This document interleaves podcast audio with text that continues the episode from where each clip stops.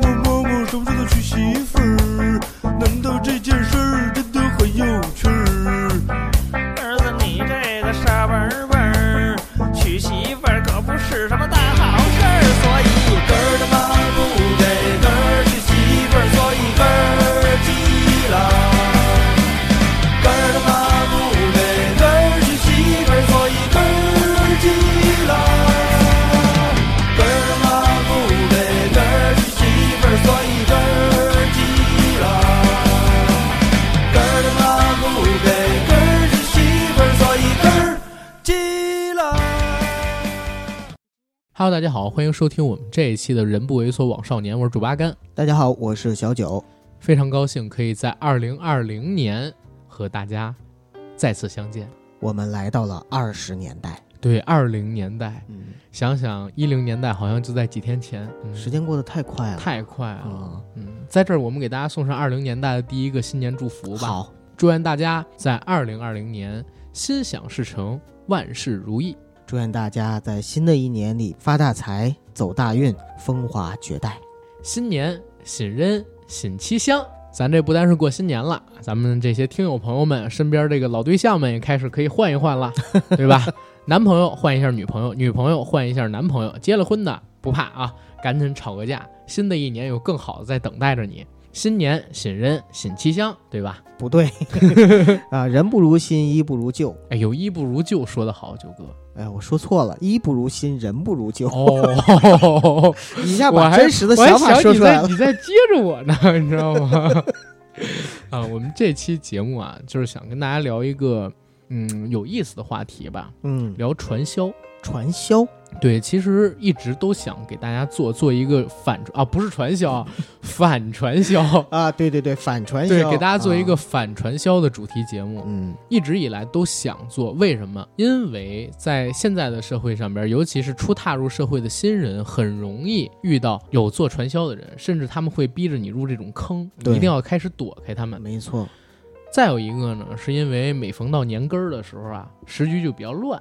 对吧？不单是，哎，现在还有没有？我小的时候，老师啊、家长都会告诉我们，到年根儿的时候，小偷小摸的人比较多。有啊，每年都是这样我、现在还有啊啊。啊，因为说年底比较乱人家要过年啊，年前呢要过肥年，啊，然后过了年要开门红，开门红，对，一年之计在于春嘛。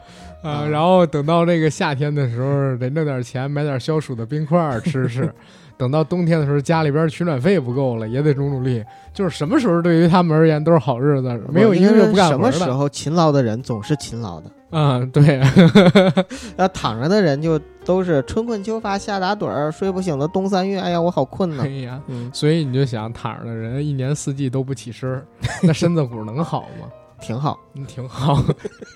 聊聊这个反传销的话题，因为说实话，真的就是我从小到大，反正一直有人跟我说，到年底了比较乱，骗子也多。嗯，然后之前我们做过一次点亮上当人生，对，这期呢我们就来聊一聊点亮传销人生啊，帮大家就是科普一下如何规避传销。因为我跟九哥好像在这个踏上社会之后啊，身边都遇上过几波这样的事儿。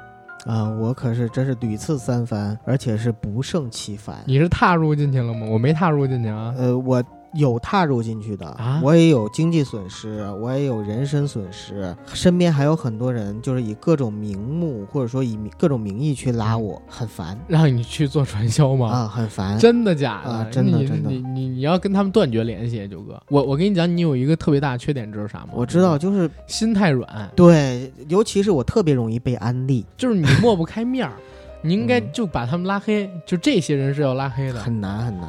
嗯，我我是遇到这样的人，真的我就拉黑了。嗯之前我上过一次当，但是也不算上当，我就差点上当。然后之后我就对传销完全敬而远之我。应该向你学习，阿甘，嗯我是屡次三番、接二连三的上当，这其实不好，所以也是今天实际案例嘛，给我们嗯听友朋友们分享分享。对，嗯、有关于传销跟反传销的故事。嗯，对吧？不过在正式的节目开始之前啊，有个事儿要跟大家说，因为一月二十号九哥呢准备跟九嫂，然后前往湖南去过年。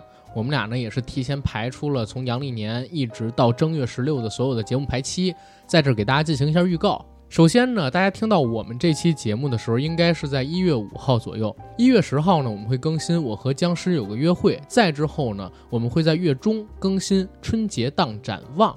再之后呢，就是新春拜年特辑，在一月底，也就是在一月三十号左右的时候，我们还会上一期喜剧的忧伤系列节目，聊聊冯巩，一位相声大师。再之后，二月初应该是在四号左右，我们会更新《血雨冰激凌》热血警探外星人保罗大战僵尸肖恩的故事。再之后，二月九号，也就是正月十五左右，我们会更新一期《中国网红简史》，从后舍男生到李佳琦。这其实是我跟九哥选了半天选出的这个免费选题，对吧？对，会在未来大概一个月的时间里边给到大家。付费节目的排期目前已经出来了，比如说世界上最难做的职业之日本首相，还有超考究、龙的传说与目击事件大整理、超震惊外星人竟然就在月球背面、超吓人都市怪谈之日本篇、超激情克苏鲁是怎么火遍全国的、超邪恶双子星的阴影本拉登。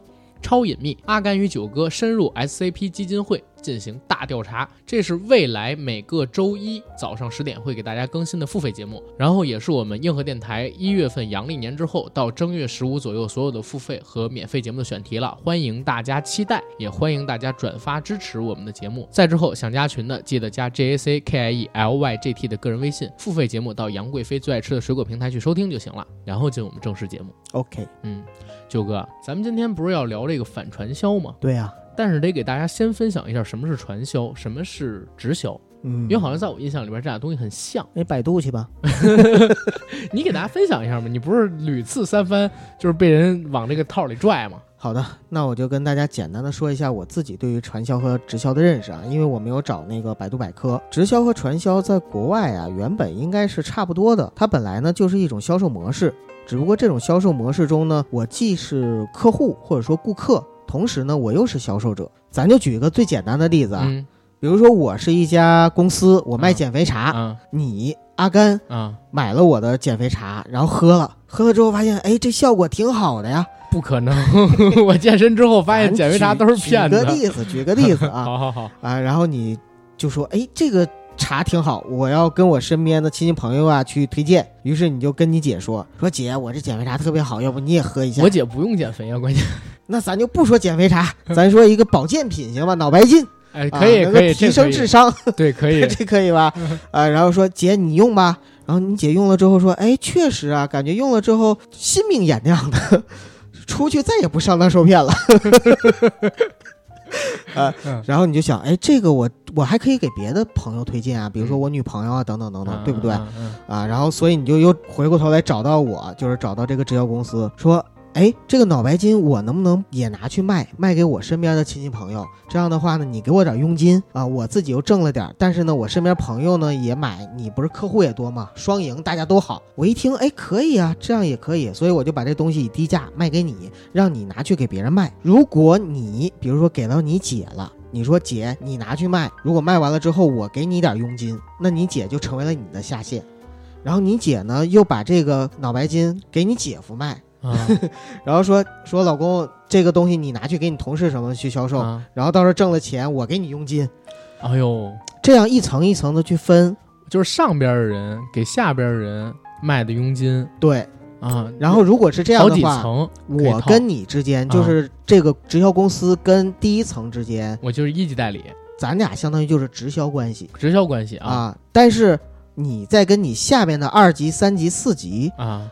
他们之间就是传销关系哦啊明白。但是我想问一个问题啊，啊。就是既然分这么多层，就这保健品的利润到底有多大呀？我操！所以一般在国内啊，因为咱们传销和直销，呃别咱们传销，咱们反对的传销哥，你接着说。啊不用，我觉得这样挺好。所以在咱们国没办法，我进去好几次那个狼窝，我已经 我也是半个传销人儿。你 别这样，容易节目被下架。咱已经被下架，老梁跟那个《锵锵三人行》还有好几期节目了。我被请去喝茶。啊啊啊！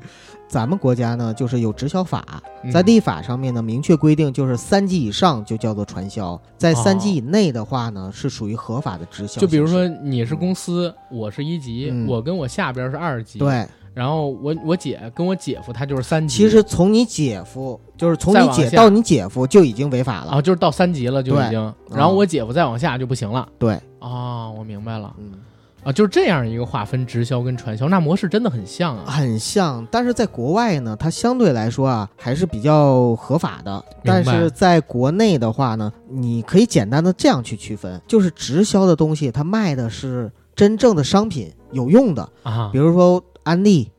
啊，安利纽崔莱里边的那啊些保健品、对对家用品、日用品，嗯这些东西都是我们可以使用的，我们买花钱是能买到的，对，不说效果多大，但是起码没害，而你且确实能见到有东西。东西。对，但是传销呢，就是什么东西都没有，就抛给你一个概念，或者说嗯。这东西说是有，但是你看不见、摸不着、用不了。三三 W 还是三 M？我操。呃，！三 M，三 M，我也我我我啊。当时还差点就所有的这些东西，你看不见、摸不着、用不了，明白。只是一个概念，让你去下边就找找分级、找分级，那样的就是传销。明白，嗯我还特地搜了一下，就是在这个呃传销、传销团伙跟直销的特征跟行为模式如何定罪。嗯，这个文章里边是这么写的：说直传销自远方来，不亦乐乎。简单讲，就是传销本质是和直销相似的一种营销方式，嗯但是在法律概念上是非法的直销才能叫做传销。嗯对吧？因为零五年咱们国家就有这个直销管理条例跟禁止传销条例，分别给下了定义，说传销是指组织者或者经营者发展下线，通过对被发展的人员直接或者间接销售业绩，依据计算和给付报酬，或者要求被发展人员以交纳一定费用为条件加入这个协会这种资格等方式谋取非法利益，扰乱经济秩序，影响社会稳定的行为。所以其实。有一个点啊，这个条例里边是写的，你如果有人让你去干类似直销跟传销的事儿，他不应该收费，嗯不应该收费让你成会员，你成你只要交了会费，那这其实就是违法的。但是现在我了解到，好像很很多的直销也要交会费，或者他会费不是直接收，是让你花钱听课。这种变相的收费会不会也是违法的一种呢？是。那这种直销其实也是在打擦边球。对，呃，其实传销有三个特征，第一个就是入门费，就是你一定要交入门费；嗯，第二个是拉人头，你一定要发展下线拉人头；哇，天哪，第三个就是他会在一开始就给你拿出一张纸，啊，然后算各种计酬方式，哦。就是我告诉你 怎么挣钱，然后你那个收入都是从哪哪块来的，比如 A B C D，一定给你画这种公式，这就是传销。明白。然后你再看啊，后边还写了说，当然对大部分人来讲，上边这些话呢，基本等于没说，因为实际上都是违规操作，或者说擦边球的违规操作。像我们刚才说的，对，我们以庞大的叙事角度来看，一九四五年，阿美利加在几位小天才的谋划下，世界上第一次出现了金字塔式销售模式，就是顶层向下层一级一级代理这样的，然后不断不断的发展，要点就在于人在货不在，一定要以发展人头为第一标准。嗯这个制度发展到现在，从业者都叫自己直销，甚至世界上还有直销协会这样的行业组织。但是婚号不少，比如说连锁信、滚雪球、连锁式销售、金钱游戏，或者就是来到了这个华人地区之后，在台湾俗称的老鼠会，对吧？然后改革开放之后，直传销模式就进入国门了。嗯八十年代末的时候，日本一家就是做这种磁场保健品床垫儿的公司，在就是今年呃去年葛优老师演的那个小品春晚上那个床垫儿，有可能就是从这儿来的，用这个磁场，然后让人睡得舒服嘛，嗯对吧？未取得任何经营权下偷渡到中国，标榜传销登陆。由于是第一家，工商行政单位也拿不准，就没有进行干预。这家公司先是在深圳，后在广州发展，发展速度之快令人惊讶。而同时，更多的地下传销公司也如雨后春笋般发展起来。到九十年代，雅芳正式以直销进入中国，直销这一模式开始了正式的起步，到现在为止都有将近二十九年了。对，但为什么我们要一直提到台湾这个地区呢？实际上就是在上个世纪的七十年代到八十年代，台湾解禁之后，有大批量的欧美公司还有日本公司以直销或者传销的形式进驻到了台湾。那个时候也正好是台湾经济腾飞的时代，在那个时代里边，台湾省的人民呢怀抱着台湾省的经济梦，然后一直都是想做大做强，实现他们的这个伟大目标——繁荣致富嘛。在那个时候出现了很多的传销组织跟直销组织是非常非常严重的，曾经在上个世纪八十年代末到九十年代初引起过一个很大的动乱，就是在台湾大概有超过二十万人在从事直销，因为那会儿总人口也没有多少，你知道吗？相当于每一百个人里边大概就有那么一个，对，就是做这个直销或者是传销的，影响非常之恶劣深远，对实体经济甚至都产生了影响。所以在上个世纪八十年代末到九十年代初的时候，台湾也就出台了各种类型的法律来禁止传销。后来在九十年代中后期的时候，随着两岸的关系逐渐解冻，啊，台湾省的人员就带了这套先进的模式来到大陆，并且呢，呃，广泛的宣传。你没发现吗？就是传销这个东西，往往是在这个区域经济开始起飞、发展了之后，它就会出现。对，啊，因为传销这个东西，它其实顶顶尖儿的那个人是真的挣钱的。对，然后他可以通过造梦的形式，让一些原本处于社会较低层级，同时呢，嗯，可能说知识水平或者说学历水平又不是那么高的人，可以进入这个行业。而且因为他吹的确实是造梦嘛，让你能够快速致富，很多人就因为听说他可以快速致富就来了。所以就像你说的，就很多经济开始腾飞，然后人民群众开始想要大胆赚钱，这样的一个社会环境下，传销会快速的起来。但是我身边呢，卷入传销或者说向我去推荐传销的人，往往呢，很多都是手头有钱的，都是顶尖儿的，是吧？我也发现这趋势了。你知道为什么吗？因为传销啊，它有两个特征，嗯要么呢就是手上比较富裕，然后想要去商业转型，对对对，做一些就是其他的那个经济模式，说白了就是实体经济不好干了，然后干点别的，嗯想转型这样的老板或者是知识分子，他们呢受到愚弄或蒙骗，然后去进入这个行业，或者他们一开始也知道，就是有蒙骗、呃有有对。有些人抱着侥幸心理，就想的是总有接盘侠在后边等着我，对。啊没想到就他自己就是接盘侠了。因为他自己，你想啊，你虽然发展了好多人，嗯，你也觉得自己不是最后一个，但是你一看挣着钱，你就一直不退出来，结果自己就是那最后一批，因为你是初始那批，也是最后那批。那你说我怎么那么倒霉？我每次都是最后一批。你你是就是回到刚才那个问题，你心太软，你总是心太软，心太软，所有问题都自己扛。然后还有一个趋势，就是刚才阿甘你讲到的那个，嗯。呃，有些经济不发达的地区，或者说有些本来就是家庭比较贫困，嗯，妄图想通过这样的方式去改变命运，赚笔快钱，嗯。因为他在其他的渠道或者说没有平台和机会能让他去达到暴富或者说一夜致富的这样的一个梦想，而通过这个呢，他似乎看到了有暴富的梦想，所以他会也挤进来。咱们刚才说这两种，实际上呢，正好就是分成北派和南派传销。有马云跟那个罗永浩是吗？对，传销确实分南派北派。嗯北派传销呢，就是把你限制在一个院子里、屋子里，嗯，然后天天听课，限制你人身自由，让你打电话给家里人、哎亲戚朋友把他们骗来，嗯这种就北派传销。往往呢，骗的也都是第二种穷人，一个骗一个。然后南派传销呢，是不限制你的人身自由，而是不断的去给你洗脑啊、去做你的工作，然后催眠你，告诉你这个东西是有多有利可图。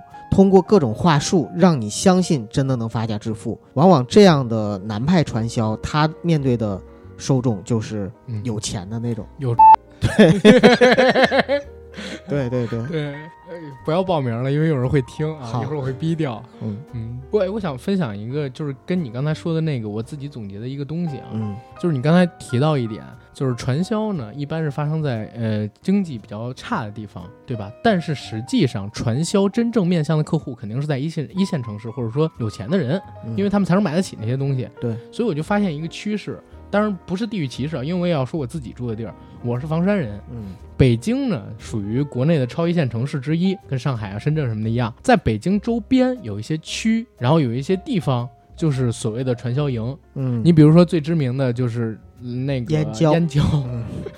这真不是地域歧视。去过，我一 我一我还没说，你就能猜出来，可见这是真事儿，它不是歧视。是。再有就是昌平、房山、延庆嗯这几个北京周边发展的比较差一点点的区，对，啊，因为我我为什么会有这样的一个感受啊？首先呢，是我自己亲自被人带到去过昌平的一家那个培训基地。嗯当时是我一哥们儿以喝茶的名义，以聊天儿好久没见的名义叫我过去了。过去了之后，结果我发现是在一个酒店的二层一大厅，我被迫在那儿跟他从早晨九点一直听到下午三点的课。不过我没花钱，中途他们还管了一顿饭，因为我那哥们儿已经交了会费了，你知道吗？啊，那那那哥们儿其实比我大几岁，中间我们有一段时间，好多时候那你还记得听的是什么吗？我敢说，但我不知道能不能播。没问题，如果是已经公布的传销，可以说的。它不是传销，嗯他说是直销，但我但我看来有很多打擦边球的地方。就是大家知道啊，中国呢有一家医药老字号，知道这就行了。嗯然后那家老字号呢，号称是从一八年年底拿到的那个什么直销证啊，还是什么东西，开始做类似保健品类型的东西。那这是真的吗？这是真的啊，绝对是真的。嗯，因为你自己去查，这人家那边的各种牌照是那个非常齐全的，啊，而且讲课的时候也一直说说这个我们有那儿授权，这些产品在那儿都可以买得到。明白了。然后卖的主要是什么呢？有那个降血糖的、降血脂的啊、还有就是钙片啊、强身健体的、吃不死人的，对啊冬虫夏草啊，什么老年人提高身体免疫力啊，就这种类型的东西。因为我母亲不是有这个血糖嘛，嗯血糖问题嘛，对就是虽然不严重，但是得控制饮食。是然后我那哥们儿，我发现很多都是这种情况，一个跟你很久没有联系过的朋友，突然之间联系你说咱俩好久不见要啦。结婚啊，啊要红但色炸弹，但是你 要不借么就是这种钱啊，跟这个结婚都不会约你出去，对对吧？约你出去的，要不然就是真想聚，要不然就是有有什么项目、有什么事儿要说对，啊。然后有什么项目、有什么事儿里边说又会分，有时候是真项目。你比如说蒙哥前两天来，对吧？你比如说我那时我说那大哥 就是有这种好项目，想跟我安利一下。然后我我到那个那个店之后，还是相对而言，我觉得还是比较正规的啊，嗯因为它毕竟是那个老字号下边的。明白。但是也有不正规的地方，就是他所谓的这个会费，它不叫会费，它也收，但是他叫课时费，嗯非要你先经过培训才可以。然后他们那边还分什么讲师，讲师也可以做代理等等等等。而且我总感觉已经超过三级了，只不过他们用其他的方式给避掉了，就打都是打擦边球嘛，那可能还是直销，但就是擦边球多，擦边球特别多我觉得基本都得打擦边球。嗯现在的直销，对对吧？因为说白了，如果不打擦边球，人也挣不到什么。啊，嗯我在那儿听课的时候呢，我就感觉到里边的人分两种，一种呢就是像九哥说的，有社会地位层级的，比如说给我们当时做培训的那个老师，那个老师是央视的人，然后呢还出了好多本书，一个女生长得挺漂亮，大概四十多岁吧，然后周边呢有不少资源，她以前还是某个职能单位的。就是很很牛逼的一个职能单位，然后这女生你在那个网上搜，你还能搜出来她的简历呀、等等，百度百科呀、什么界这面种人啊，往往就是在这些机构里会有一两个专啊门请来背书的。专门他不光是背书啊，嗯他真发展。我我那朋友就是他下边的代理，哦，然后他呢还在那儿给大家讲课，就是想让大家都做他的代理。那不就跟张婷一样吗？张婷跟她老公，哎呦，有点像对吧？只不过没有那么知知名而已。啊，对啊，只不过没那么知名，但也是一个小有名气的人吧，嗯或者说在那个行业里边，他自己那行业里边还有点名气。对，你不搜的话，你肯定不知道他，但是你在这行里应该会知道他。然后那个老师，因为因为人人有名，也就不说啥了。当时呢，就一个劲儿的跟我们讲，通过销售这个东西，你能拿多少钱？你发展一个下家儿，你能拿多少钱？然后我们这个东西，因为有直销证，因为有大品牌，就是嗯嗯某某堂，然后做背书，是吧？可以可以有多挣钱？但是我是坚决不上当。嗯，真是坚决不上当。为什么？因为我就是最近迷上了杨超越嘛。杨超越也分享过，他可能就遇到过北派传销，说的刚开始踏上社会的时候，特别容易被人洗脑。那时候呢，曾经去过理发店，在那早晨起来跟人跳舞相信，然后也曾经被人拽过传销，但是后来跑出来了，等等等等。他在某一次采访里边提到的，好像是送一百个女女孩回家那个节目里边在车上说的，然后也提到过其他事，我就一直对这心有余悸。而且在之前我们做这个点亮上当人生里边也提到过，之前遇到过类似的事儿。对，就真是在当时我初上社会的时候，被一大哥从来没有见过面的大哥，想发展成我们银行的客户，给约到了东直门附近，应该就在那个博纳，忘忘忘忘了，反正是把我当时拽到那后边那个居民楼里边去。居民楼里边，它本来是二百平左右的房子，把一个房间改成了培训室，然后其他几个房间呢，就是各种喝茶的地方、谈生意地方，我就觉得特别吓人，让我到那儿签东西，你知道吗？让我交会费，还好我当时眼疾手快，我精明，我说我对这太感兴趣了。但是哥，你这样，我有一朋友也想听，我能不能叫他一块儿过来，我跟他一块儿签这个东西？我是以这个名义从这边逃出来的，哦要不然我都不好出来，因为就我一个人去了，那里边四五个男生，你知道吗？而且年纪都比我大很多，都是三四十岁的那种。而且里边还有一票听课的，我也不敢跟人说，我觉得你们是骗子，那群被洗了脑子，万一揍我什么的怎么办？当时他们卖的一个东西，我还记得叫什么，叫安然，叫安然。安然不是一个公司吗？，对啊，能源公司，然后后来倒闭了吗？我不知道他们卖的是安然的一个产品，就是有有解酒药啊，有那个毛巾啊，那肯定跟那公司没关系，跟呃美国那个安然公司没那关系。那不知道，嗯，安利还好多人觉得就是开始叫直销的时候跟他们那啥没关系呢，对吧？但是确实这样，我我当时逃出来之后就心有余悸，就嗯没没有没有再弄这个事儿。从我刚才说这点儿，你就能感觉到北京周边有好多这种东西。我刚才说的是昌平，直销在房山这边有个东西叫无限极，你知道吗？我知道啊。嗯，不过无限极是不是已经被列入传销名单了？我我觉得是这个样子啊，我可以亲身分享一下，就是我的某个亲属，嗯他的老婆，就是我一个长辈，他还挺牛的，你知道吧？就是在房山这块儿说话挺好使，然后他嗯媳妇儿就进了这个无限极，然后之前还卖过什么。东方什么乱七八糟的那种减肥贴呀，什么乱七八糟，天天在朋友圈打广告。我开始以为就是做个微商，后来才发现做的直销。嗯，我也我也特别敢管，就是整个人变得很神经质。本来我们两家关系还不太好，听说我不是这个体型比较圆润吗？那会儿天天给我安利这些东西，我还花了一千七买了一套。后来发现，就是这儿我一定要跟所有听友朋友们说哈，除了运动跟节食，没有任何一个东西可以让你瘦下来，只有节食跟运动能让自己减肥。千万不要相信任何的减肥贴。尤其是那个什么腹肌训练贴，你知道，用电击刺激你能让腹肌长什么的。不好意思，那个我也买过，不能实现。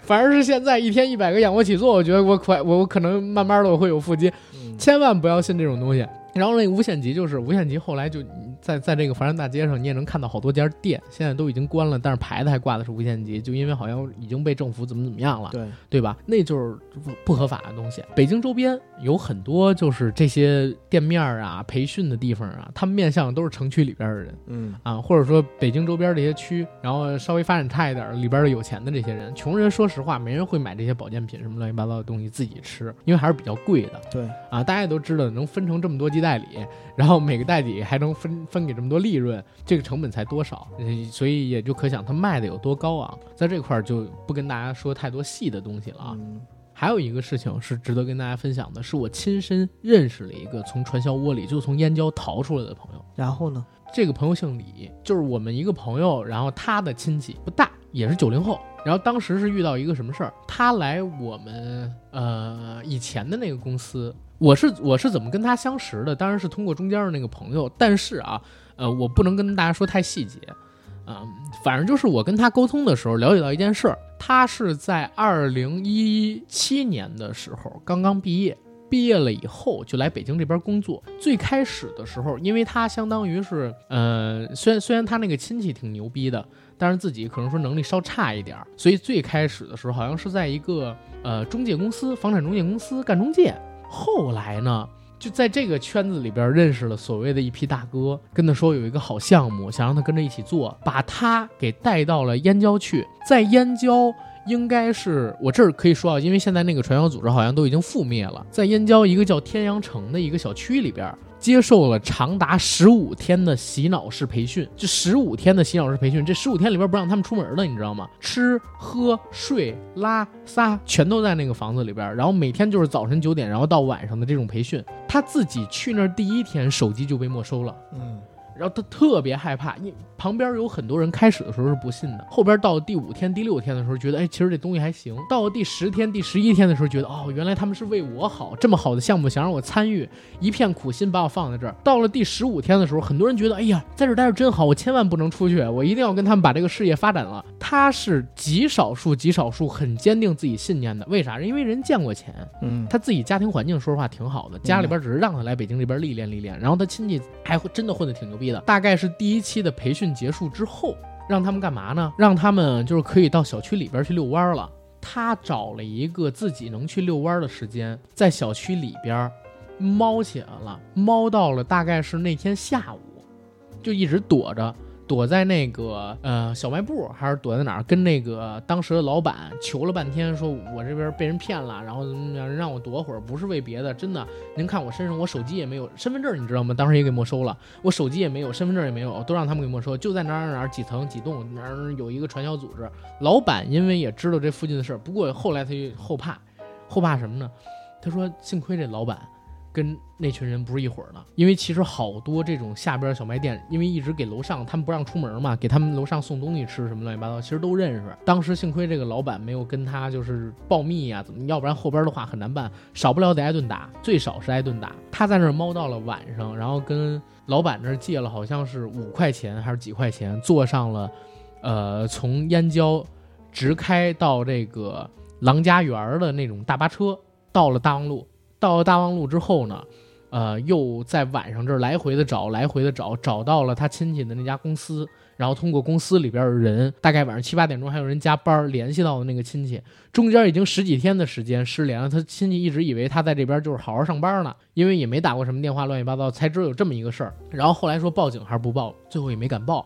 不过后来就是他也知道那个传销组织被剿灭了，然后等等等等，因为好像是在一七年下半年还是一八年年初的时候，燕郊那边有一次挺大的一个就是整些那个什么整治，对对整治，对，当时就把这事儿给解决。我听完之后，我真的是很害怕的。这不典型就是北派传销吗？对呀，你就想他被派，他被抓到的那里边去，相当于也不能说抓到，就是骗到那里边去。关键身份证跟手机卡。都给没收了，限制你人身自由啊！对，他又花了几天的时间重新补办这个身份证跟那个手机卡，然后新买了一个手机，然后就待了没多久就回家了，你知道吗？不在北觉地球还是太危险了，赶快回火星了，呃，不是北京太危险了，然后赶紧回南方了。就当时遇到这个事情之后，我自己第一感受是什么？如果我被人给拽到这样一个组织里边去，我能不能像他一样长达十五天的洗脑？而且这只是第一期啊。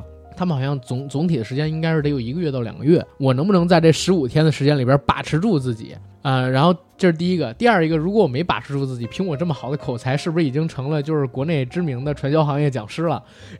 这是第二一个，第三一个就是真的不要相信所谓的传销。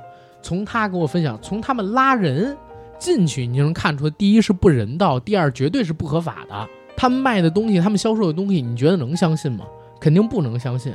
对吧？所以在那之后，我就对传销完全敬而远之。就是从一七年，呃，年应该是几月份，反正我认识这哥们儿，他跟我说的这个事儿之后，完全推开，再也不相信。谁跟我提这个，我就把你拉黑了。啊，我就从那之后，然后包括这次让我去这个昌平听课那哥们儿，在那之后我们俩也没联系过。其实啊，阿甘你说的这些我都经历过。你是组织者？不不没有，我我真的不会组织这种事情，但是我身边确实这样的事情太多了。我给你分享几个吧。有一个非常出名的纯粹的传销，叫一零二四阳光工程，你听过吧？一零二四我知道，阳光工程。一零二四很简单，就是它通过几级分级。就是让你说不是草流啊？不是不是，是几级分级？通过几级分级，好像是你放里边一万块钱，分几级之后，你就能挣一千零二十四万。其实就是一变成二，二变成四，四变成八，八变成十六那种。然后这个是我的一个之前的一个朋友啊，把我骗到燕郊去的。那个朋友 都是在燕郊，就是在北京当小保姆，给一个很有钱的人家做保姆的。一个大姐啊，你说过这事儿啊？对，所以他当时把我骗过去的时候，完全没想到他会是做这个事情，因为他是以其他理由让我过去的。是我还记得那天咱俩好像在录节目还是吃饭，那小保姆给你打了个电话，你们俩现在还有联系？对，是他吧？联系啊，他还跟我聊了聊别的事情啊。然后我问他现在在做什么？对对，我最近就是在投几个项目啊，然后怎么怎么样，各个领导什么不是不是，他他在修行。啊，是吗？嗯，他在修行，他他他现在在修行，就是做做一些就佛学上面的修行。然后我心想，哎，我这个姐姐啊，就是给人做了一辈子保姆，也不是一辈子吧，但是做了十几年保姆，嗯啊，然后现在去修佛去了，我就觉得挺神的 啊。说回一零二四啊，当时去了燕郊呢，我一进屋我就知道不好了，但是没办法，因为已经进去了，也不能撕破脸。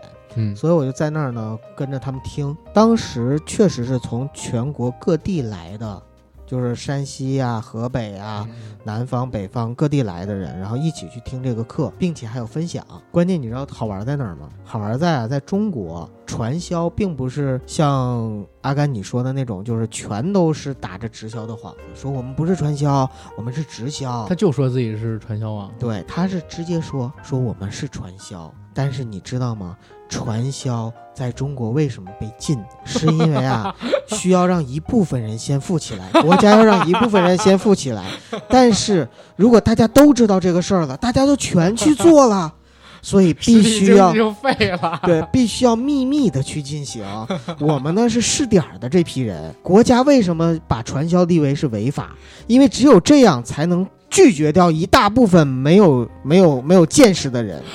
只有我们这些有见识的人才知道，表面上是违法，实际上我们在干的是一件国家支持的事。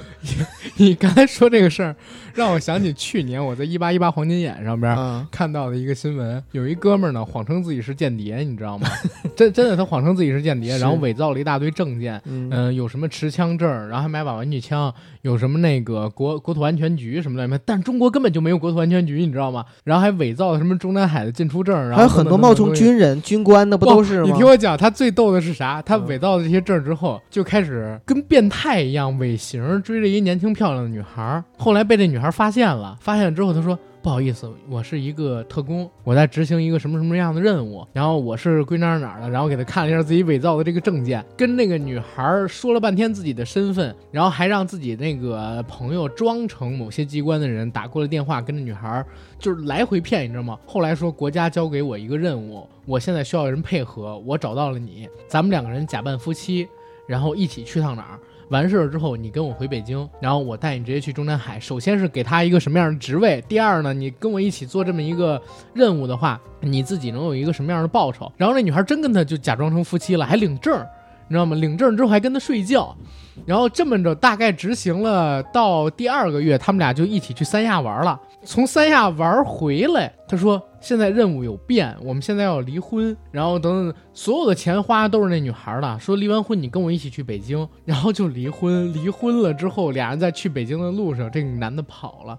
女生开始还不知道，因为男生一直跟她说说自己随时都会有任务，一直在跟她铺垫说，如果哪天我不见你，千万别着急，你回家等着我，我一定会回来的。然后等等等等，咱们俩的事儿你不要跟任何人说。女孩就开始信了，男生不见了之后，她也没张扬，也没报警，如何如何，自己回到了自己男方的家里，在家里边住了大概得有一两个月。这男生一直不回来，他就跟自己家里边的父母说了这件事情，父母就说这人是骗子，他还不信，你知道吗？然后就用这个男生之前自己手机里边留的那个联系方式，就是之前他跟那个那男生的朋友确认过什么东西嘛，就来回找找到那个联系方式打过去，结果打过去是空号，根本就没有所谓的什么部门，又找到当地的这个警局啊去报警什么的。你刚才说这故事很像，都是谎造自己是得到什么什么秘密的消息，是某个特殊的职业的工作人员。我们现在在进行一项绝密的任务，这项绝密的任务能如何如何，谎骗人上当。但是我感觉那男的更牛，又骗钱又骗色。那当然，那是骗子。这个传销这些，我觉得大部分还是傻子，大部分还是傻子。你比如说，他们那个就会把你带到一个广场上面，指这广场上，呃，长广场一共有一千零二十四级台阶，就代表我们这个工程，暗示我们是一零二四工程。然后上面有什么什么，这个雕塑代表什么含义，那棵树代表什么含义？草草流一零二四其实就是为了 为了影射这个事儿，所有能登上草流的人，实际上都是我们发展的下线，对吧？一零二四在程序员眼里就是完美的整数。啊，因为二进制的话，一零二四就是一个整数，然后就总之就是用这样的方式嘛，然后去讲一零二四这个事儿。但是我之前我就知道一零二四就是一个传销骗局，嗯，所以呢，我听完了之后忍着头疼，脑瓜子嗡嗡的。然后我我也是用你的那套方法，我是不愿意跟别人撕破脸。然后我那个姐姐呢就说：“哎，你怎么着？那个入一下吧，入一下吧。”让你交多少会费？呃，很很多年前了，我有点忘了，好像是一万吧，就是一万，然后开始发展下线，然后我就说，我说没问题，但是那个让我先回去再叫两个人，叫几个朋友。然后他一听说叫朋友，说好啊，嗯哦哪天有事儿我当时我想起来，我当时说的是我叫几个人我能便宜吗？他说可以，才放我走的。哦。啊，因为我是说叫朋友，叫朋友本身你就已经有下级了嘛，你就能挣钱了嘛。啊，我说我叫几个朋友一起来，到时候让他们当我下级。他说好好，然后我就撒丫子也就从燕郊跑回来了。那是我唯一一次去燕郊啊，从此之后燕郊就成了我永远都不会再涉足的一片土地。嗯，咱没没有对那片土地那啥的意思啊。开个玩笑，开玩笑。我我自己也说了房山这边、昌平那边的事儿啊，但是确实在严整之前，呃，燕郊那边的传销特别多，你就看那边很多的写呃不是写字楼，就住宅小区，对，然后全都。是租租出去的，一个个总是有那些陌生的或者说呃非常隐蔽的人物出现，有的戴着口罩，有的戴着墨镜，然后神态就是特别紧张，鬼鬼祟祟的。都是明星，明星在那儿买房住，对，然后对面呢就是呃一个就我们在的那住宅区对面呢就是一个呃相当于建材城，然后在建材城里呢有各各行各业的人嘛，我我我也跟那个姐姐聊过，她说我们没事就去建材城跟他们聊天儿 啊。然后那个建材城那些老板很多都来我们这儿啊，因为现在实体经济不好干，做我们这个真的就是发家致富的好方法，嗯 没成本，然后还还怎么怎么样，然后未来呢就是啊就画饼画可的可是关键一零二四到底是怎么运行的呀？就是你交一万块钱，然后你发展人，发展人了之后呢，比如说你发展两个人，然后他们每个人呢就会给你多少钱，然后这两个人呢每个人再发展两个人，那就是变成四个人，然后就这样四个人变八个，八个变十六个，十六个变三十二个。就是发展下线收下边人的钱，对，，一零二四没有任何产品。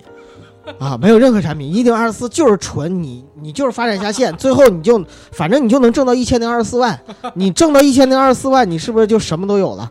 那确实，我只要拉一千零二十四个人入会，我就能拿一千零二十四万。不是一千零二十四个人，但是他那个级别我算过了，他裂变嘛，他下边还会有再有代理什么的。我算过了，就是要做到他那个级别的话，基本上你你的朋友圈里边，你至少得有上千人进入这个行，这个这个你 成为你的，然后那是不可能的事情。对对。啊，而且我我要这样，我为什么不直接跟一个一个朋友借钱？我找一千个朋友，一人借一万块钱，不行了吗？一万块钱人家还不直接跟我追债？我那是站着挣的钱，我 我太牛逼了！我不欠人情太牛逼了！啊。这这这是这是一个，然后还有一个呢是，我想想说 3M 哪个你还要先说哪个？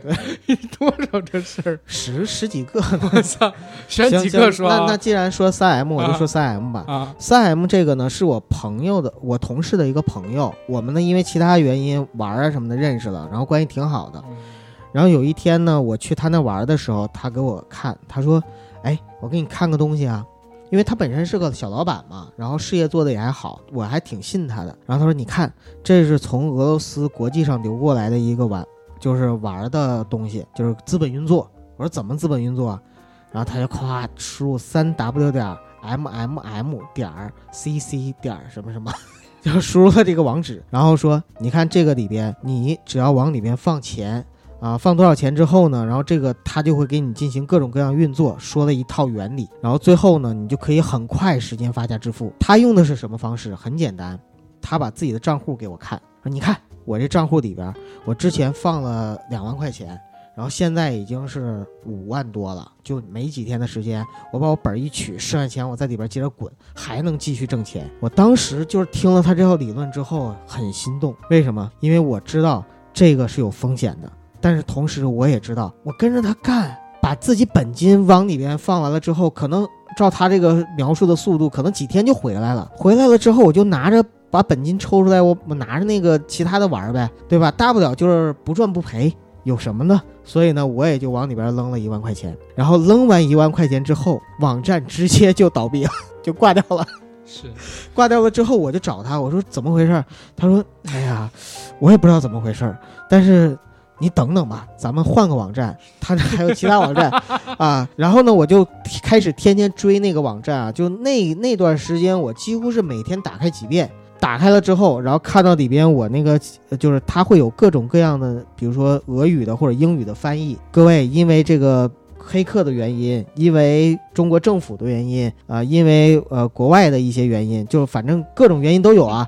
我们这个现在呢遭遭遭遇了一定的问问题或者一定困难，但是我们正在致力于解决它。大家一定要有信心啊，一定要相信我们的事业。然后后面就是不断的去安慰嘛，然后有的时候还会说你可以继续再投，然后或者说释放一个新的玩法等等等等。然后我就看着，到后来呃到现在为止吧，就是我已经早就早就放弃了，早就放弃了。这个是我相当于做接盘侠的一个事儿。是呃我我能说一下三 MM 的事吗？行，分享一个真事，接触三 MM 呢，实际上是在什么时候？应该是在二零一五年。二零一五年，当时呢，呃，国内有一个骗局叫什么？叫易租宝，大家知道吧？当时呢，呃，我们有一个银行同事，姓白，然后小白姐姐呢，就比我还大点儿啊。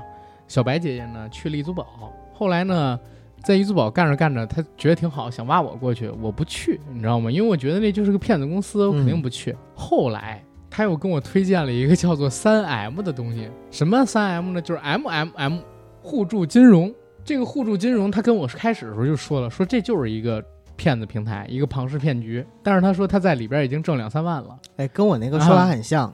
他说每月百分之三十，这谁都知道是骗子。但是说这个东西刚来中国不到一年，说咱们趁现在赶紧参与一阿把，甘，我我插你一句啊，你知道我那事儿发生在什么时候吗是不？是？一三年。一三年，也就是说，M M M 啊啊，它是一个不断用这种话术去套你，告诉你不，他确实是刚来中国一年，为啥？因为我为了讲这故事，我还特地搜了一下不 M M，可能。不是你听我讲，他是不断的倒，然后不断起一个新的平台的名字，持续的这么来。对，但是我那个三 M M 啊就是在一三年就叫 M M M，明白？他很早，最早的时候我还特意查查，他是九四年的时候就已经出现了。九四年的时候，在俄罗斯的时候，用十万卢布创造的一公司，然后在当时俄罗斯几乎所有的知名媒体投放广告，就是以高息吸引俄罗斯人来参与，几百万人。后来九七年的时候，项目就破产了。然后创始人叫谢尔盖，被判四年半监禁。嗯结果零二年他又重开就业，开了 MM 互助金融。再之后，MM 互助金融从零一年开始火爆到南非、印度、印尼等第三世界国家，包括中国、泰国、越南、缅甸，而且。因为其高返利的形式，经常会每隔十个月到一年半左右的时间就崩溃一次，崩溃之后又会巧立名目，再次以新的注册公司进入。对，不断的进入，直到二零一九年啊，这个 MM 行政部门周一正式向投资者发布公告。将关闭旗下比特币共和平台，该平台已经失败，无法承诺做到每月百分之一百收益率。不过百分之三十收益率不在话下。我我念的这个东西是来自于中国企业家杂志在知乎上边的官方认证账号啊，就是说 MMM 这个东西还在运行，就是因为谢尔盖。他这个公司你知道吗？注册在维京跟开曼啊，啊，注册在这俩地儿。然后他这个人也是满天下跑，没有人知道他在哪儿，只知道他卷了大量的钱。这，所以这个公司主体一直都还在，只不过项目一直在失败。然后我我每次我我每次遇到这样的事情，我都会骂自己傻，恨自己傻。你就听我讲，那个白姐呢，嗯，当时跟我说完了之后，我说实话，我真的特别心动，但是我真不敢相信一个月百分之三十。我说怎么做到？他说你别管他怎么做到，这就是一个庞氏骗局。但是你肯定不是最后一波，我也肯定不是最后一波。我说你现在挣多少了？他说我在里边已经过了半年了，我看着那一万块钱已经给我带回好几万收入了。嗯我说那你撤出来吗？他说我疯了，比我还贪。他说我疯了，每月百分之三十，我我撤出来，怎么也得到年底再说吧。嗯，你想想，那是七月份的时候的事儿，然后最逗的是啥？到年底十二月八号，易租宝倒了。嗯，然后这大姐呢，我我当时知道她在里边投好多钱，你知道吗？我就赶紧打给她，问她怎么样，没事儿吧？然后怎么样？她说就是现在特别惨，然后怎么怎么样，然后 然后好多客户还要找她呀，如何如何。紧接着就过了一个礼拜，她跟我说不好啊，这个什么那个三 M 也没了。就是呃阿甘啊，他他当然不叫我这名儿，他说那个什么，能不能借几万块钱？我说怎么了？他说三 M 没了，他在那里边十万块钱全没了。我说怎么十万？他说利滚利啊！嗯 这后来相当于每个月就好几万的收入，然后什么乱七八糟。其实就一万的本儿嘛。没有，他后来往里又投两万呢，你开玩笑呢你？我靠，那么挣钱，他能只投一万吗？然后相当于就两宗惨事儿一起砸到了他的身上，嗯结果就在一六年初暗淡的回到了东北，嗯，然后结婚生子去了。这大姐之后我们也再也没有联系，微信现在都没了害人了。啊！我因为我当时说实话我没借给她这钱，为啥？我当时因为她当时她在那个公司本身，在我看来，你想想银行这么好的工作，嗯跑到那儿去，那公司本身就是一骗子公司，你还带了好多银行的客户进去，我都怕坐牢。我俩关系也不是特别那啥，你还拉我进三 M，我就没借他那钱，对，所以相当于就是嗯就是后来就没什么联系了。后来一六年之后，他回去之后，我看他好像就结婚生子了吧，中间没过两年，我没把微信互相给删了。就是这种东西，我跟你讲是害人不浅的。一个八七年的人，一个八七年生人的一个。呃，还算是风华正茂，之前在银行工作还很不错的一个小姐姐，也算是是吧？对倾家荡产，是倾家荡产，还背了一屁股债，甚至可能还要有刑事责任。就是这种金融骗局，我不就是那易租宝跟三 M 都一样嘛，个应该都是一起说庞，氏骗局。都是庞氏骗局，嗯千万不要。但是三 M 那很明显也是啊，对对吧？那那种都哎，那种都不能叫传销，就是庞氏骗局。，对，就是庞氏骗局。但你知道，我我就反思啊，其实很多人上当受骗，侥幸心理，侥幸心理就是贪，嗯，真的就是贪心作祟。一个贪利，就是贪他能呃赚来的利；第二个呢，就是侥幸，认为就是说自己不会是最后那个那棒接盘侠。但实际上，谁知道传到你的时候已经是第几棒了呢？而且你知道吗？就连这些公司里边的人，他都不知道到底到几棒了。对，因为我身边也有这样的高管，九哥是知道的。是在他们公司出现问题之前，他根本就不知道，他是高管，他都不知道，就是公司已经到了一个什么样的情况，他自己也是受害者，嗯，然后老百姓的钱也被骗，所以以后遇到这样的事儿就别参与，千万别贪，该是自己的就是自己的敬，而远之。对，敬而远之啊、然后就会你接着来讲你遇到那些传销事件，哎，你在里边亏多少钱？一万？其实就像这种传销和庞氏骗局的话，这个是亏了一万三 M，然后我亏的最多的其实是呃福地特的邮币卡，邮币卡的话大概亏？了小十万块钱。邮票还是什么？就你知道邮票也好，纪念币也好，纪念卡也好，这些东西有人收藏吗？就北京有一个福地特邮币卡市场，其实也是全国很大的几个就是邮币卡交易市场。这个市场呢，当时呢放出一个平台，就是线上平台，大家就炒各种线上的虚拟的邮币卡，有点像炒股，但是你的买入卖出持持仓实际上持的都是那些就是什么邮票啊、小型章啊，然后纪念册啊、纪念币、纪念卡呀这些东西。但是实际上它的具体价值你知道吗？就一个什么荷花五毛啊、毛竹小型章啊等等等等，就像这种本来几分钱的东西，它在上面能够炒到上千块钱，你就想想它那个膨胀率有多高。我在里边为什么能放那么多钱，就是因为炒的时候开始炒，真的觉得能赚钱，从放你一千块钱，然后往里边接着追加，追加到几千块钱，然后追加到上万，然后。越来越追加，越来越追加，到最后追加就是为了平仓了。但是到最后的时候，吧吧唧一下子，整个平台倒了。倒了之后，然后哀鸿遍野。我我现在还有邮币卡的群呢，因为现在大家也一直在期盼着什么时候这个国家能把这个规范一下，然后把平台重新开放，让我们把那个里边钱好歹回个本儿什么的。那那个那个国家是立案了呀，还是抓了，还是怎么样？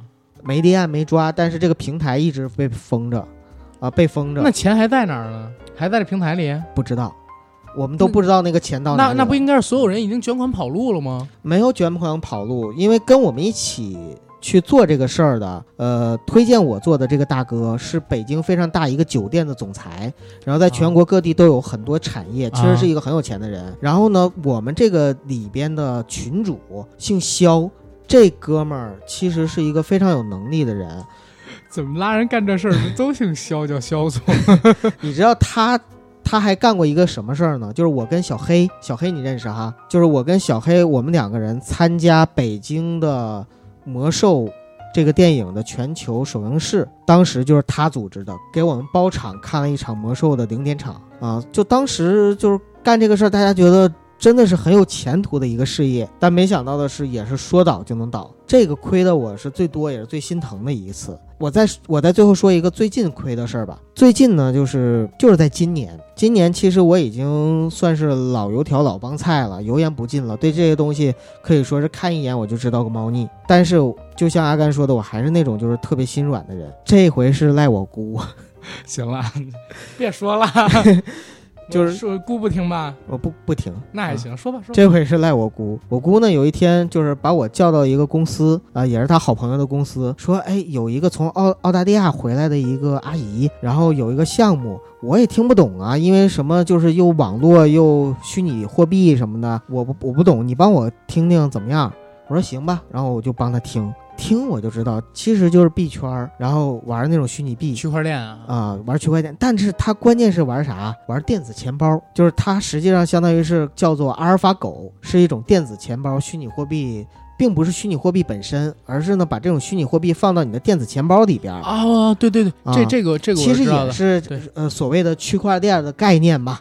对啊，我当时听了之后我就知道是怎么回事儿，所以呢我就私下里跟我姑说，我说姑这个其实就是怎么怎么着，我给她简单的解释一下，我说这个不靠谱，嗯、然后我姑说你那个阿姨就她好朋友觉得挺好的，想投，然后咱也卖个人情，要不咱俩一人投几千，我姑都这么说了，那我能说啥？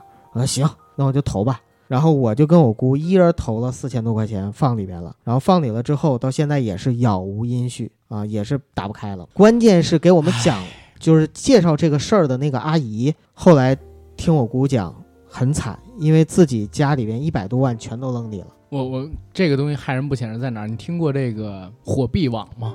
我们这个跟火币网是挂靠在一起的，就是需要下两个 APP，一个是火币网，一个就是这阿尔法狗。明 白明白，那个火币网它是一个炒币平台，对，所有的钱都是纸上富贵。嗯，你看到那里边的货币啊，每天都在涨，但是实际上你的钱你也提现不出来。对他告诉你有些地方能花，但实际上你永远去不了这些能花的地方。对，对吧？这个我自己没有经历过，但是也是身边一个人，就好多年前最开始的时候，我在某呃离开银行之后去的第一家公司，然后那家公司呢的一个姐姐，这个姐姐她之前是那个五矿信托的，嗯，然后她是就是非常牛逼啊，就是一一年挣个六七百万不是问题哇，好厉害！啊。但是后来呢，她就相当于要了个二胎，对，不干了。不干了之后，我就看到朋友圈里边一直在刷什么。先开始不是火币网，先开始是一个就是嗯什么互助旅行的那么一个东西，嗯，就是也也是两个英文字母的 W M 梦幻之旅。对对对 对，WM 梦幻之旅，哎呦来了，还击掌一下。他他那个时候你知道每天在那边就是晒各种地方玩的那种视频，嗯嗯嗯他他确实混的不错啊，因为他身边好多这种就是有钱又有闲的人到处去玩。后来好像那 W M 就被说是传销啊，还是直销什么的东西，就是传销，对，就不让干了。嗯然后他还在朋友圈里骂了几天，骂几天之后，好像是骂说不让我干是吧？对，然后转头到了二零一七年年底，就开始聊火币网的东西，嗯然后天天在火币网里边晒收入什么乱七八糟的。然后紧接着应该就是在一八年还是一九年吧，我就看到有人在说这火币网的一个，好像就是知乎上面有人分享炒火币网，我身边的币圈大神好像是叫这个名儿，嗯，说那哥们儿呢住在合租屋里边儿，好像是租的他的房子，就住十几平米，欠好几个月房租，怎么追都追不出来钱。然后这哥们儿每天就吃泡面，呃，一有时间就拿出手机刷刷什么呢？刷这个币圈大佬又说了哪些话，然后跟他要房租，他就说：“你看我这虚拟货币我现在不能撤出的，撤出的话我每天损失不少钱，每秒上下几十万。”嗯，你会跟他说：“哎呀，我请你吃碗杂碎面吧，咱 咱们咱们咱们再聊。我他妈每秒几十万上下，我跟你吃杂碎面。”二师兄嘛，啊，对，对，那你不想想，你挣这么多钱，你你怎么交不起房租？为什么？我也想知道为什么。我还想我爸为什么不是李嘉诚呢？三师兄，反正就是类似这样的事儿。后来就火币网，后来相当于就倒台了嘛。现在好像在搞什么洗白之路，要宣扬自己合规啊，还是怎么样？但是我一直对这个东西就敬而远之，因为我那个大姐后来相当于什么呢？她自己也投进去，他现了吗？现了，她投一百多。我天，然后后后来就在也是朋友圈里狂骂，然后再到后来就是听那个以前的朋友说，这大姐现在挺惨啊，然后怎么样，周边的好多人都用过她的亏钱，如何如何了，再到后边也也不知道了。嗯，现在好像还有她朋友圈，但我也不关注了吧。明白。嗯，但是你一说这个，我就想起火币网这个事儿了。W M 梦幻之旅这都是，哎呀，果然很大。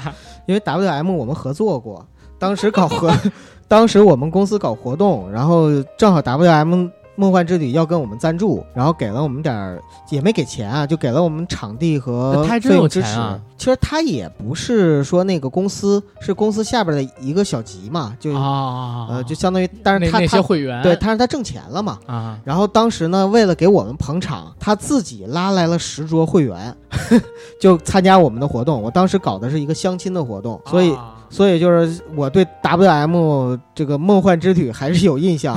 还有就是我第一次出国，呃，不是第一次出国，就第一次坐游轮去韩国的时候，啊其实我就看到旁边有一堆人穿着衣服，拉着 W 梦幻之旅的对对对，W M 梦幻之旅那样的他们去哪儿都这样。你知道，就是传销，还有就是直销，还有这种呃所谓的庞氏骗局的这些吧，嗯，就是他们往往要给你塑造塑造这种多金的形象多，金赚钱享受。统一整特别多的人去哪个地方开会、旅游啊，尤其是国外游啊，然后买豪车啊，有的是就是在豪车那块拍照片，对吧？然后跟比如奥巴马来中国的时候，微商对吧？奥巴马握一下手二十万，对呀、吗就是那个花钱干嘛？就是塑塑造品牌、塑造形象，然后把这些放在朋友圈里边前两天。更逗，就在 B 站上面一视频，嗯马云参加博鳌论坛，嗯有一个女啊，的蹭蹭马云哎那个对对，在马云下车之后，那女的穿的很漂亮啊，就一直跟着马云走，嗯，然后跟也都笑，然后怎么样以？为是马云啊，以为马云身边，直到马云就是最后跟阿里公司的人拍照的时候，问了一下保安，他是谁啊？然后保安懵了，以为一直是马云的朋友，你知道吗？然后就把他赶走，那女生就走了。后来被人给扒出了，这女的就是一个微商的领导，关键那女的很自然，对，特别自然。神情自若，就是被扒出来之后就微微一笑，然后就离开了。啊，对，然后马云跟谁握手，他也握手，对，然后一直站在马云身侧，如何如何。哎呦我的天！但是你想，人家回去之后，在自己微商附近那个咔一拍，跟马云一起参加博鳌论坛，啊如何如何。其实说实话，我在这儿想说一句特别得罪微商朋友的话，很多的微商啊，有些就是传销，有一些是有一些真的你一定要区分好。当然了，微商自己肯定说我这东西肯定是好东西，对对对对对，我倒是怎么样？我觉得朋友圈里干代购的，什么东西都可以。但是说实话，那个有一些传销跟直销现在已经变种了，通过微商去裂变。还有就是商城，嗯其实呃，传销还有一种就是网上商城，以后会不会直播带货也变成呃，那个什么了不好说，啊？因为很多东西啊，就是咱们中国人的创造力还是挺好，我觉得在啊这方面还是挺厉害的，就是总是能给你玩变味儿。因为因为我我现在发现一什么问题啊，就是前些日子我看，因为咱们未来不是要做那个中国网红简史，嗯嗯嗯从后生人生到李佳琦嘛，我就在研究李佳琦的时候，看了好多这个其他的主播带货的时候的东西。原来他们现在在收徒弟，嗯，收完徒弟之后，那不直播就收徒弟吗？呃对，啊，收完徒弟之后，徒弟卖货得给他们分成儿，哎，我怎么听着像某平台？不是然后，然后他们在给这个供应链那边交分成儿，嗯，徒弟在收徒弟，然后还就对，是也是对一级一级对对，一级这也。是一个变相的一个。你没发现吗？就是随着时代的进步，传销在不断的进步。最早我说那一零二四就是最早最早的原始传销，是什然后么都没有，对，然后再到后来的话，呃，我经历过几个阶段，盖网，盖网时期的传销是什么呢？嗯就是说盖网发明了盖网币！然后呢，盖网呢有一个线下在所有的那种门店、实体店放的一个平台，你就可以通过这个盖网的币或者积分，你就可以在盖网上买东西。包括就是它这个模式什么呢？就是怎么样去忽悠你呢？带你过来吃饭，然后吃完饭之后，你看我不用花钱结账，我拿着我这个东西在那个旁边门口那个饭店机器上面一刷，哎，走吧。咱结账了，就就通过这样的方式，这是线下的那种就是机器，然后再到后来呢，就是像 W M 这种梦幻之旅，就是说旅游也扯上了传销，然后再到后来呢，就是区块链这样的新概念，虚拟货币，然后现在直播带货火了，所以直播带货也开始收徒弟，就是传销特别与时俱进。我跟你说，我身边的几个朋友啊，呃，因为我不像你这样子，就是可以就说断就断，把他们拉黑，所以呢，他们是每个项目都找我。就比如说，比如说这个项目做完了之后吧，他们真的是做了这个项目之后，过一段时间，我也不知道挣钱没挣钱啊，然后人家就不干了基本都不挣。啊，不干了之后说，哎，我们还我们有有另外的项目玩，然后又跟我说另外的项目，所以我能看到这种与时俱进，在他们这边真的是非常厉害。我身边有挣钱的权健，你知道吧？知道，我有一个前同事，在我们这个行业里边没挣到什么钱，但是呢，他离开之后去了权健，结果我第二次见他的时候是一年后，已经开上路虎了，然后娶了一个北京的媳妇儿，他媳妇儿开奔驰，他开路虎，全都是干权健赚的。在权健倒了之后，听我的另外一个同事说，因为最近我们没有联系啊，他现在身家已经上千万了，然后呢。在开始做跨境电商的买卖，跨境电商啊，跨境电商对，三 M，跨境电商的买卖，所以你就会发现啊，就是玩这个东西也有真的有玩好的人，就玩好的那些，我我我跟大家讲啊，大家千万不要听我们说完之后心动啊，对对对，千因为我们说的所有的这些都是反面教材，都是极少数的个例，就算就算他而且也是违法的。对，就算他玩玩好了，第一他违法，第二说句实话，真的挣的是昧良心的钱，对，因为你挣的所有的钱，每一分钱，你并没有为创社会别人的血肉，你没有为社会创造价值，你创造的就是一个又一个可怜的破产的家庭。而且我再说最后一点，也是最重要一点，